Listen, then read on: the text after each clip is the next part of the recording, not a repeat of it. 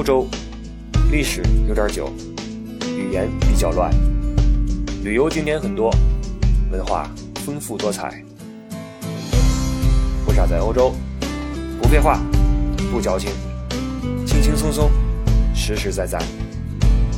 虽然有点伪文艺，但是绝对真情怀。关于欧洲的一切，听李不傻，听不傻在欧洲。大家好，我是李不傻，这里是不傻在欧洲。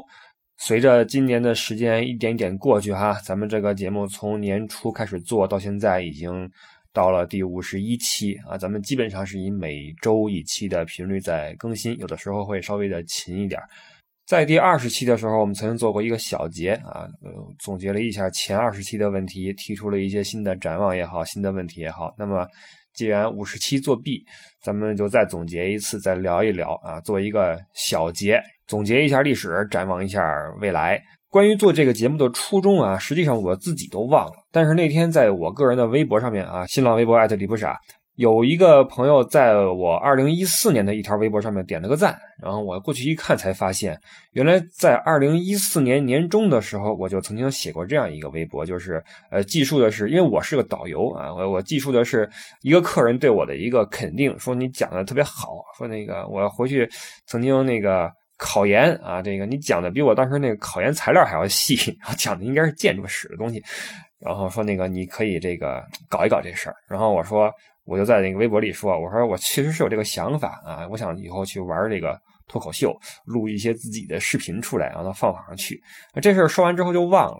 然后这个直到今年做了一段时间咱们这个节目之后，被人这么一赞，才发现二零一四年我就有这个想法了。”那这个回头看挺有意思，当然这也算不上什么梦想成真啊，这个也不是什么梦想，只不过呃能把这事儿做成，觉得还是有点小成就感哈。因为呃说实话，从来没有想到过做了五十期之后，依旧能够感觉到还是有很多很多话题可以跟各位去聊去分享。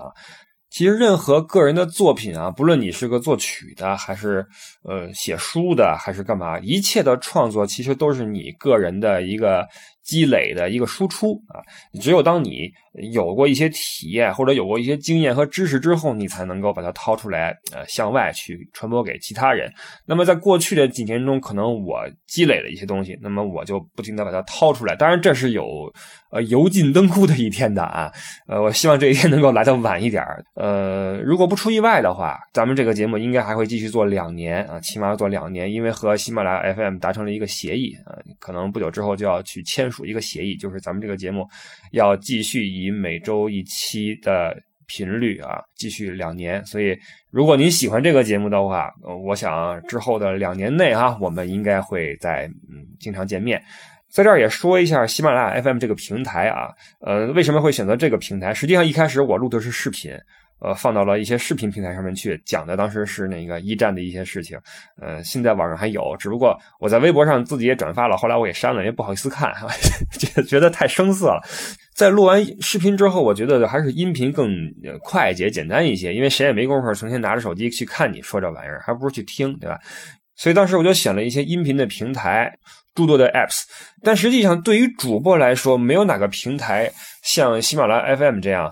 呃，友好度这样强啊，在其他一些平台你是无法去自由的做一个主播的，你要先申请，你要先递交你自己的作品上去，然后递交你的材料，然后写封信过去，介绍一下。才会给你开通主播的资格，一般人你根本就播不了。它不像喜马拉雅这样，你是个人啊，不是对不起，你你你就是可以自由的去做一个主播。那在给其他一些 app 呃写信之后，都泥牛入海，根本没人理我，你知道吧？然后那时候我一个朋友，他很喜欢听一些逻辑思维这些节目，正好这个罗是跟喜马拉雅签的，于是就跟我说说你也可以去试一试。就此我才在喜马拉雅上面开了一个账户，然后放了一些节目上来。那一开始就肯定是没什么人听，因为这个你刚来嘛，对吧？你也没有名气，你也没有排名，就基本上没人能看到咱们这个节目。偶尔有几个莫名其妙练过来的听了听，然后有些人还是觉得有点意思，于是一直跟我到今天。那这几位朋友的 ID 我还记得啊，非常感谢你们一路能够跟我走过来。呃，看到你们这些老 ID，心里面还是很暖的。但当时仅有这么几个 ID 支持肯定是不够的，在做了得有多少期啊？二三十期之后吧，我坐不住了，因为我在点开，嗯，这个喜马拉雅的一些，嗯，其他主播的节目的时候，我听了听啊，我听了听，因为我也得感受一下我是什么一个水平，对吧？咱也不能妄自菲薄。听了听，我觉得，觉得这个。哎，不应该啊！我说这个点击量差的有点远呀。啊，这这按说这个节目的质量应该没差这么远，咱可能没别人好，但是没有次那么多。于是我坐不住了，我就给这个 FM 的编辑哈那个邮箱啊写了封信。我说你们几个意思对吧？我这个意思很明确，我说这个你们告诉我你们的标准是什么？是这个时长呀，还是内容呀，还是怎么地？我说那咱们这节目要时长有时长，要内容有内容，怎么就没人听呢？不得不说，喜马拉雅 FM 的反应特别的迅速哈！我记得第二天，我记得好像第二天就给我回了一封信，嗯，一位这个小编特地联系到我，到今天还在跟我联系哈，感谢那个伊萨。第二天就给我回复说这个，哎呀，我们听了你的节目，觉得还不错，我们给你换了一个范围，因为最开始你要给你自己的节目定一个这个这个区域啊，你是搞笑啊，还是什么财经啊？还是旅游，还是什么脱口秀，还是什么历史人文？当时我没想太多的去说旅游方面的事儿，我想更多的说一些历史故事之类的。于是我就把它放在了历史人文那一个栏儿里面。然后这个我们亲爱的编辑们觉得我这个放旅游栏更合适，实际上也是如此啊。于是给我换了一下，嗯，给我就是推荐了几次吧，放到一些嗯首页也好，什么也好哈。这个于是才慢慢的有了一些人气，那么之后这个事情就变得简单和自然了。随着播放量的增加以及评论的增加，那么你的排名就会随之上升。于是这个咱们不少在欧洲也就有了越来越多的听众，这个也是令我很开心。因为咱们做这个虽然说不为什么挣钱啊，但是呢也希望有人认可，因为你实际上对自己的节目还是有一个估计的啊，你也知道自己是什么水平，嗯，你。肯定是希望有人来认可，这个是为什么在喜马拉雅立足，以及呃之后啊，咱们这个计划就是会和喜马拉雅在持续的很长一段时间之内再继续去合作啊。那与喜马拉雅 FM 这个协议在达成之后，实际上对我来说，它是一个很大的肯定啊，因为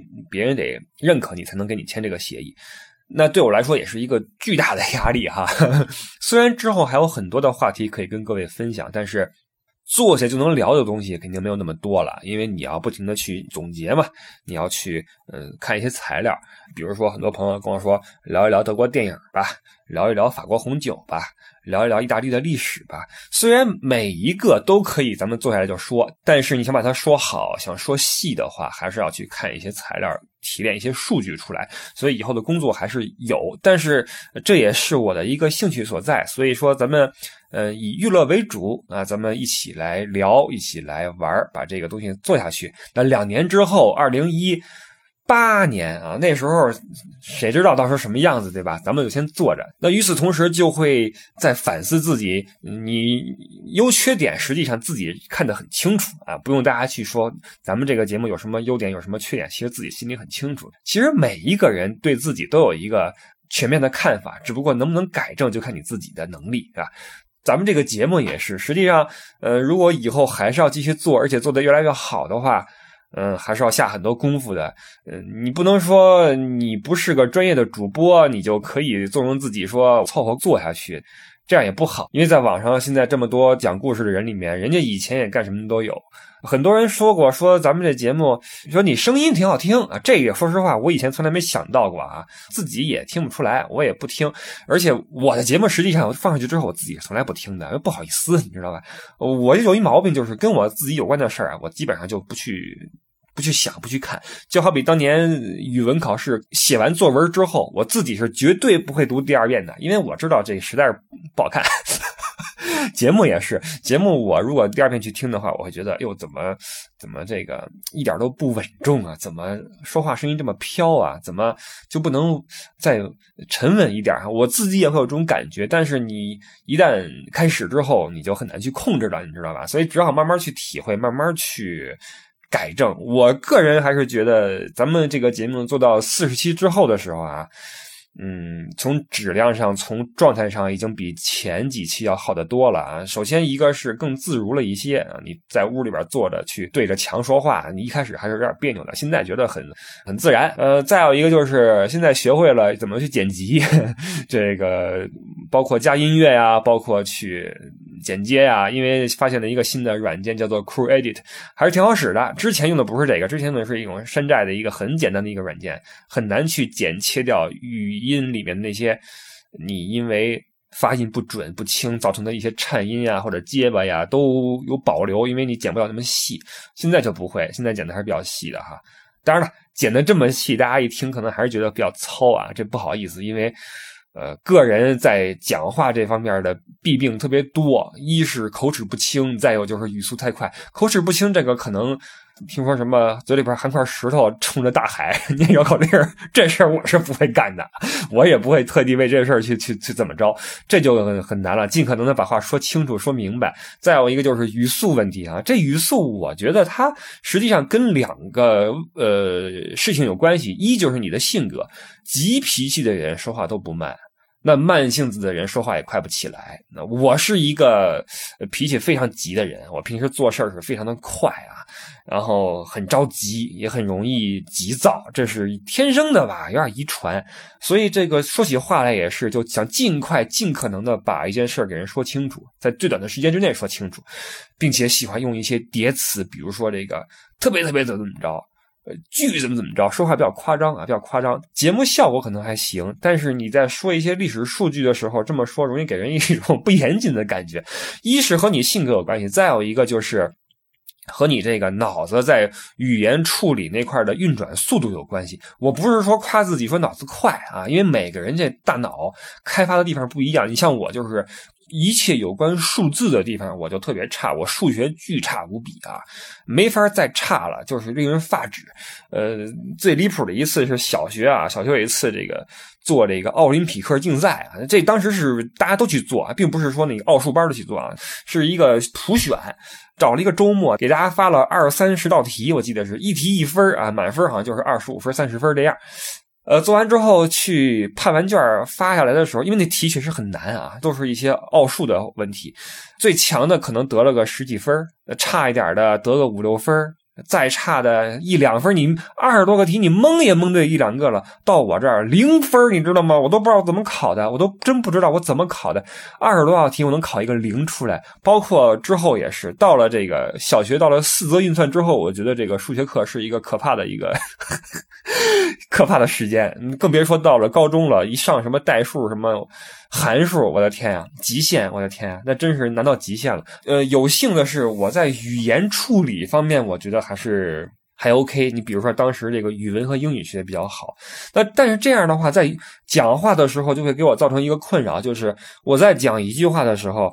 呃，比如说一件事，你要用五句话把它说完。在我说到第二句的时候，我脑子里就开始构思下一件事的五句话了，你知道吗？就是你的脑子永远比嘴快，所以当你的嘴跟不上你脑子的时候，这个事情就不好办了。我们看电视解说员这个群体里面，有些人会有这个毛病。当然了，专业的主持人是不会的，他们都是专门这个学这个毕业的。但是在一些客座嘉宾的这个呃身上。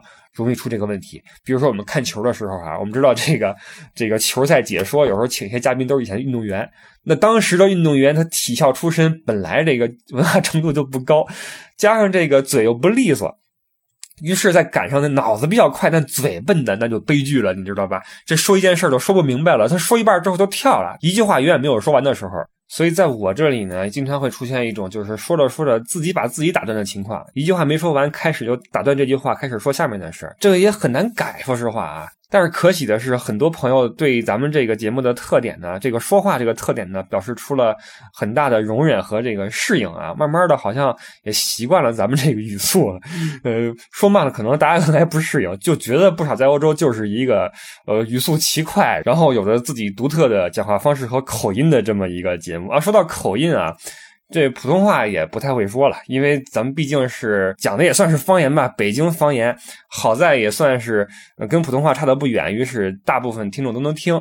呃，但是有人提出过意见哈，有人 说过这么一句，说这个我觉得主播讲话太油了，虽然讲的是欧洲，但是语气里面还是有豆浆油条的味道。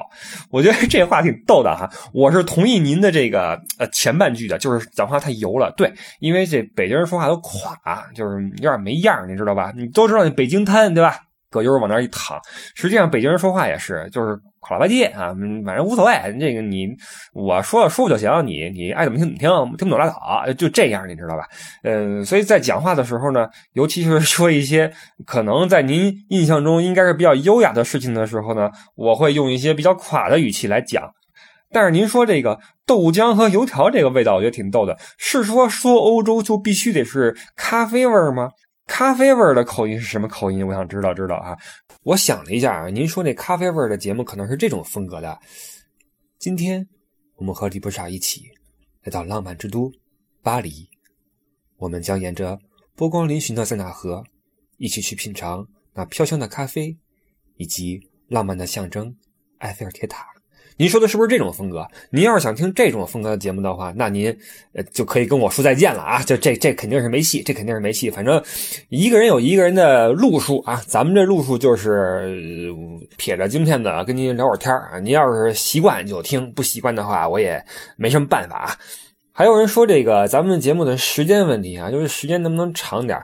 说实话，在第二十期的时候我就说过，咱们这个节目为什么时间比较短？我到今天坚持认为，咱们这个节目时间不长的原因是因为没有废话。不傻在欧洲是一个非常非常不说废话的节目。我觉得各位在喜马拉雅 FM 上面肯定是不只听我这一个节目，大家可以横向的去比较一下其他人的节目是怎么样去给你讲一些事情的。一个事儿，比如说啊，我今儿出去买了个车。车倍儿快，我开回来了。这么一件事儿，我说是这种风格，你让其他人去说，可能就是另外一回事儿了，可能就是这样的。嗯，今天我实际上呃没什么事儿，但是刚好有几个朋友给我来个电话，说要要不要出去走一走？因为我平时有一些朋友嘛，也没有什么正经事儿，就是出去一起来吃吃喝喝这种朋友，突然给我来了个电话，问我要不要出去一次，我就答应了。于是我们就出去逛啊走啊，呃，刚好路过一个车行。路过车行的时候，我们想，不然的话买一辆车回去开一开也好啊。于是就挑了很久很久啊。有人说这个好，有人说那个好，最后大家也不知道哪个好哈。嗯，最后我们看中了一辆车，然后最后决定付款。然后因为这个车呃付款的时候还出了一些问题，有些卡刷不出来，于是我们用现金啊，用其他的方式啊，才把这个车款付好。付好之后才呃开上路。因为你知道这个在我们这里的公路也都比较宽阔，所以开起来还是比较的。舒服的，那我们就尝试把这个车开到呃多少多少迈。当时我们觉得这个车已经在颤抖了，你知道吗？开得特别特别快，外面的风呼呼呼吹过去，特别特别爽。就这样，我们就把这个车就一路上开回去了。就这么一个事儿，你知道吗？别人说就可能是这种效果。有时候我就觉得咱们做节目能不能少点废话？因为大家花时间去听你说是听事儿的，不是听你这儿。翻来覆去捣鼓点这种没用的东西，你到底想说什么？你知道吗？加上我性格也急，我到现在只听两个人的节目，一个是高晓松，另一个是袁腾飞。因为不论是高还是袁，都是从来不说废话的人啊，知识点很多，从来不说废话。尤其是袁，语速比我还快，恨不得啊，听起来非常过瘾。但是有些人那个废话多的呀，简直是令人受不了。你这样去耽误别人的时间，这不就是图财害命吗？当然没图财，但是别人的时间被你耽误了呀，这多不好。所以我在做节目的时候，我是尽可能的不说任何的废话，直接把最有用的东西、想要阐述的东西直接表达出来，给你说明白了，掰开揉碎说明白就完了。所以说咱们这个节目时间可能真的不长，二十多分钟。三十分钟不比别人哈一唠唠个五十分钟出去，其实说来说去你你你你也听不出个所以然。那大家也会说那个，那你保持这个输出，你保持这个频率，你说个五十分钟试试。不是您您这 这个，咱们每一期都有一个主题，对吧？把一件事说清楚，我觉得用不着 五十分钟。关键是，我很少用五十分钟给人去讲一件事你知道吧？因为在我看来，一件事讲明白、讲透彻，二十分钟、三十分钟就够了。剩下时间您可以自己去思考、自己去反思等等，你不用听我去说一些这种乱七八糟有的没的，对吧？而且咱们之之后说过了哈，咱们还要说两年之久。如果说我按照这个频率这样给你抖料的话，我这以后怎么做节目我也得去思考了。因为我这还有别的事儿要干。我冬天可能还时间多一些啊，冬天咱们可以说一些大的一些历史等等。等到了夏天的时候，可能不得不说一些旅游的这些东西来，在我看来是充数啊，因为在大家看来可能还有点意思，听一听景点什么的。大家可能注意哈，就是我在讲节目的时候，我从来不说景点的细节。不会去讲一个景点怎么走，怎么去买票，怎么坐什么车。怎么玩这个我不会说的，因为有些东西你毕竟要照顾到一个群体的利益，对吧？我不能够因为我做一个节目就危害我所工作的这个圈子的利益，同时也给别人一点这个发挥的空间，别什么都我都说了，对吧？但是在夏天的时候，有时候这个时间紧，任务重，怎么办呢？就拿一个地方出来说一说，介绍一个，比如说法国什么地方呀，介绍一个城市啊。当然说的都是一些泛泛的历史，不是一些呃具体的。那些些你拿着讲解器听的东西，那些东西我是不会说的哈，你也不用来问我。当然，关于旅游的细节你不懂的，你可以来问我啊。很多人也是这么做的，但是我必须要说一句哈，请您不要拿我当您的私人旅游顾问，拜托好吗？拜托，我觉得咱们都是成年人，成年人的一个基本的。礼仪就是不要给别人添麻烦。有些东西是你知道别人懂，但是你有网，你有时间，你能不能自己查一下？你不要在欧洲你玩个十天，问我二十个问题，每天问我两个问题，您。我跟您也不认识，对吧？包括很多人在网上问我的微信是什么，有的时候我也不好意思不给。但你说我给你我微信干什么呢？我平时也不是一个特别爱说话的一个人。关于咱们这个节目哈，大家会有一个错觉，就是因为大家可能天天晚上拿这个手机在那听听听，一听听个四十期、五十期。你听任何一个人在你耳边说个十几小时的话，你都会觉得这人跟你很亲很近。但是实际上，对我来说，我不知道您是谁，对吧？我就是在录自己的节目，然后您加了我，然后非常熟悉的、热情的跟我说一些您的感想什么的，我很感谢啊，我很感谢。但是说实话，我跟您也不熟，而且。真的，在平时我是一个话特别少的人，我不怎么说话，所以您问我的微博来聊天就行了，在微博上面的留言我都会认真的看和回复啊。但是您要是加我微信的话，真的，您加我之后我可能也不说话，您跟我说话可能我都不回，实话实说，因为这个我都不知道说什么好，好吧？这个希望大家去理解啊。同时，在喜马拉雅 FM 上面的这个平台，很多留言我也是只是抽时间看一下。嗯，最开始是很上心的，因为留言也不多啊，那个每天都看刷新。后来这个，其实你做一件事儿啊，不论是别人是夸还是去呃批评哈，你自己心里都有数，因为你明确的知道你的优点是什么，你的缺点是什么。同时，在平台上面这个评论不怎么看，也跟前几次被喷有关系，因为请过几次嘉宾，然后效果也不是很好。被喷的跟什么似的，那几次过后，让我就对这个评论这个事儿就变得非常的没什么感觉了。我觉得提出批评是很正常的，因为请嘉宾这几期，说实话，我也没有好好准备，人家也没有说计划说要请，一定要请嘉宾讲什么话题，赶上了就说了，来个人来找我玩，我就一拍脑袋，要不你跟我聊一期吧，咱们说点什么吧，就随便录了一期放上去了。对一直很支持咱们这个节目的人来说，是一种不负责任的体现，嗯，以后也会注意。但是有些人这话说的难听到了一定地步了啊！我觉得有些东西你冲我来没问题，你冲嘉宾去，你冲一个女孩去，你什么意思？你是大老爷们儿啊，说话倍儿难听。当然有些我也删了，我看不下去了。我觉得真是这些喷子哈，让人觉得真是恶心。当然了，在互联网上混，与这些喷子打交道也是一个，也是一个必修课。所以后来我就基本上就无所谓了。你要是说的实在是太难听的话，我就给你删了。但凡没那么难听，你要是挤兑我，我个人的话，我也就不理你，就留着就是了。但是你别冲我嘉宾去。还有一些朋友是受不了节目里的一些内容的哈，有人说我这个不爱国啊。有人说我这个台湾的归属问题有什么分歧？因为在节目里边有一些话说的可能有漏洞啊。曾经说过一次，说台湾是不是独立，咱们再说。哎，这句话很多人听了之后就不舒服了。这个台湾的问题，咱们听联合国的。我只知道在日内瓦联合国总部，你凭台湾的所谓的护照是无法进入的。也就是说，联合国不承认台湾的护照，所以我不认为台湾是一个主权国家，就是这么简单啊。那还有几次是讲一些这个中国人的陋习的时候，因为作为一个。呃，中外交流的一个前端的一个前沿阵地的一个从业者，我看这个看得非常清楚。我对一些我们部分中国人的低素质的表现也非常的痛恨。当然了，我说的是不傻在欧洲，我们讲的就是中国人在欧洲的事儿。好吗？我讲一些中国人的好或不好，很多人很奇怪哈。我在这儿节目里边可没少挤兑什么意大利人、法国人、德国人，说德国人轴，说意大利人懒，法国人什么这个那个的。你听完之后嘿嘿一乐，我一说中国人不好，你就不干了。我觉得你这个心态也要改一改，你不要这么玻璃心。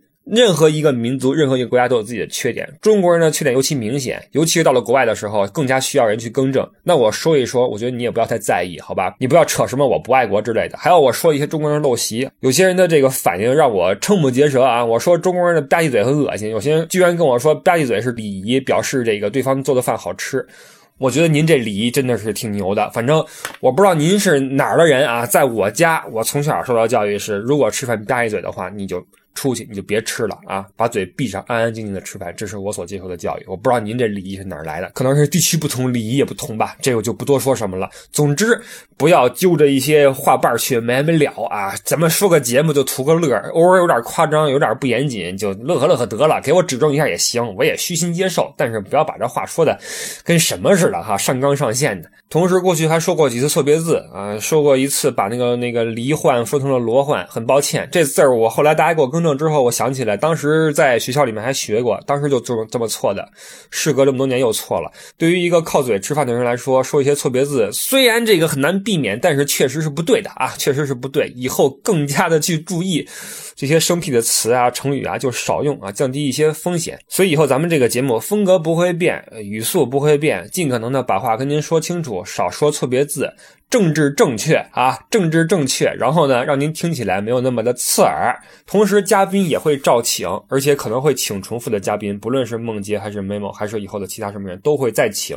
之前嘉宾被大家喷得够呛，完全是我个人的责任，因为我个人没有去好好的规划，我也没有好好的去引导，导致大家既没有听到熟悉的我去说一件什么事儿，因为大家听节目要的要么是料，对吧？要么你就有你自己的风格。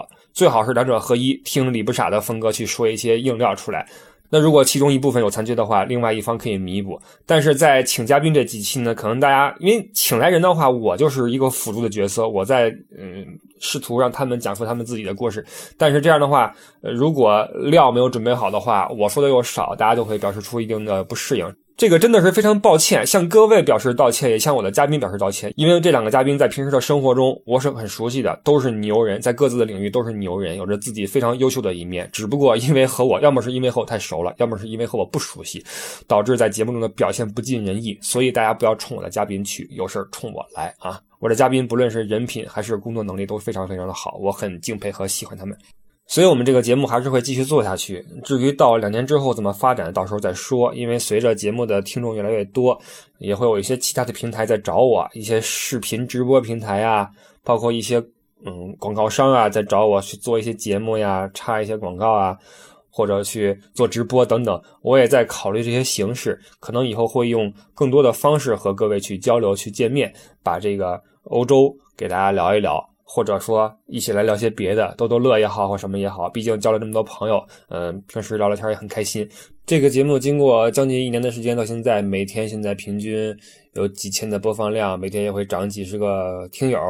如果你问我有什么野心没有，我其实也没有，只是希望这个节目能够越来越被人认可。所以，呃，非常感谢一路走来各位的支持，也感谢喜马拉雅 FM 这个平台，不是拍马屁，做的非常的专业，界面非常的友好。呃，同时我也会尽可能的呃继续努力，把这个节目给大家做得更好。希望我们以后的交流越来越多，越来越顺畅，越来越好玩。这是迪布傻在我们第五十一期的节目里面的一些小心愿，好吧？那我们从第五十二期开始，我会继续给各位聊欧洲、聊人文、聊历史、聊旅游、聊各种各样的乐事儿。希望大家能够继续接受我的单口相声，好吧？这个是我们今天节目的内容，非常感谢您的收听，我们第五十二期再出发，谢谢您，再见。